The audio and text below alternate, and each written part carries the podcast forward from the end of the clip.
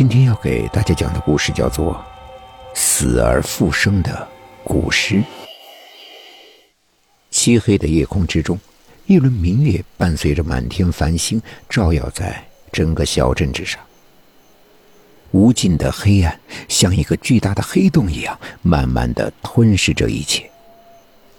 远处，一盏白色的纸灯笼不停的在寒风中摇曳着。就像是一个随时都有可能断气的老人一样。空无一人的街道之上，到处都显得异常的诡异。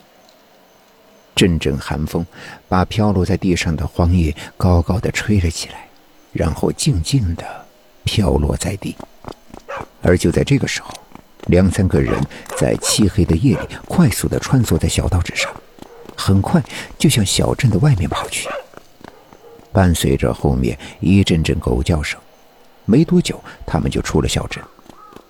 翻过前面的一个高坡，出现在他们眼前的是一座座诡异凄凉的坟地，有的甚至年久失修，里面的棺材都露了出来，甚至有几个骷髅头滚落在了不远处的柳树下面。估计，在这样的晚上，要是换成其他人，估计早就被吓晕过去了吧？大哥，到底是哪一个呀？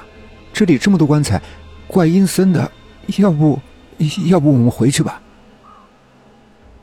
这时，一个贼眉鼠眼的男子对着他身边一个无论身高或者块头都比他大的男子说道。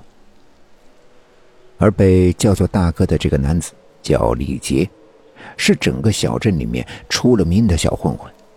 整天游手好闲、偷鸡摸狗，因为自身的条件比较好，所以在小镇里面聚集了许多的小混混跟在他的身边，整天胡吃海喝的。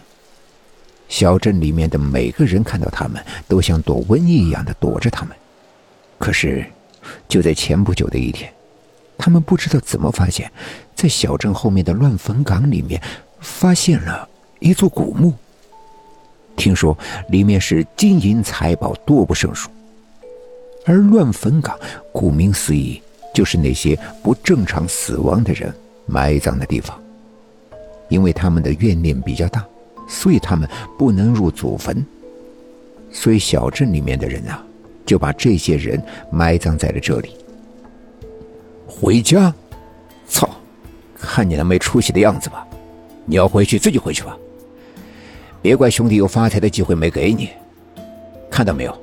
就是那个坟墓，里面金银财宝多的是，想回去啊？我不拦着。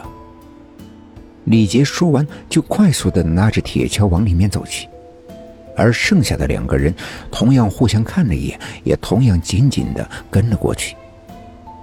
明亮的月光下面，几个人很快就来到了那座坟墓前，一阵凉风吹过。几个人不由自主的打了一个冷战，于是他们毫不犹豫的就利用手里面的工具开始挖掘起来。而就在这个时候，几只本来已经落在树上栖息的乌鸦，不知道怎么回事，就像是受到了惊吓一样，大叫了几声，就快速的飞远了。李杰抬起头来看了看，仍然不以为然的继续挖着。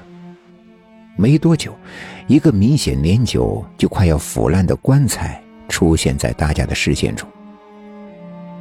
看到这里，李杰别提有多高兴，于是快速的让人把棺材拉了出来。而当他们打开棺材的时候，明显一愣，因为棺材里面的这个人明显穿着清朝的官服。不管怎么样，清朝怎么说也离现在有好几百年了吧。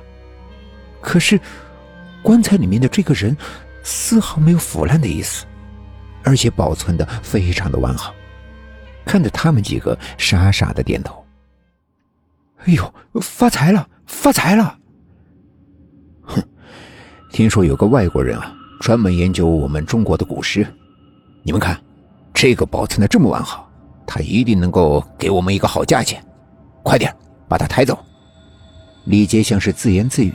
就像是对着他的那两个跟班说的一样，而当他说抬走以后，身后的两个人很快就把这个尸体从棺材里面提了出来，然后装进了一个大麻袋，以后风风火火的就向着另一边快速的跑掉了，很快就消失在了漆黑的夜空之中，就跟他们从来没有出现过一样。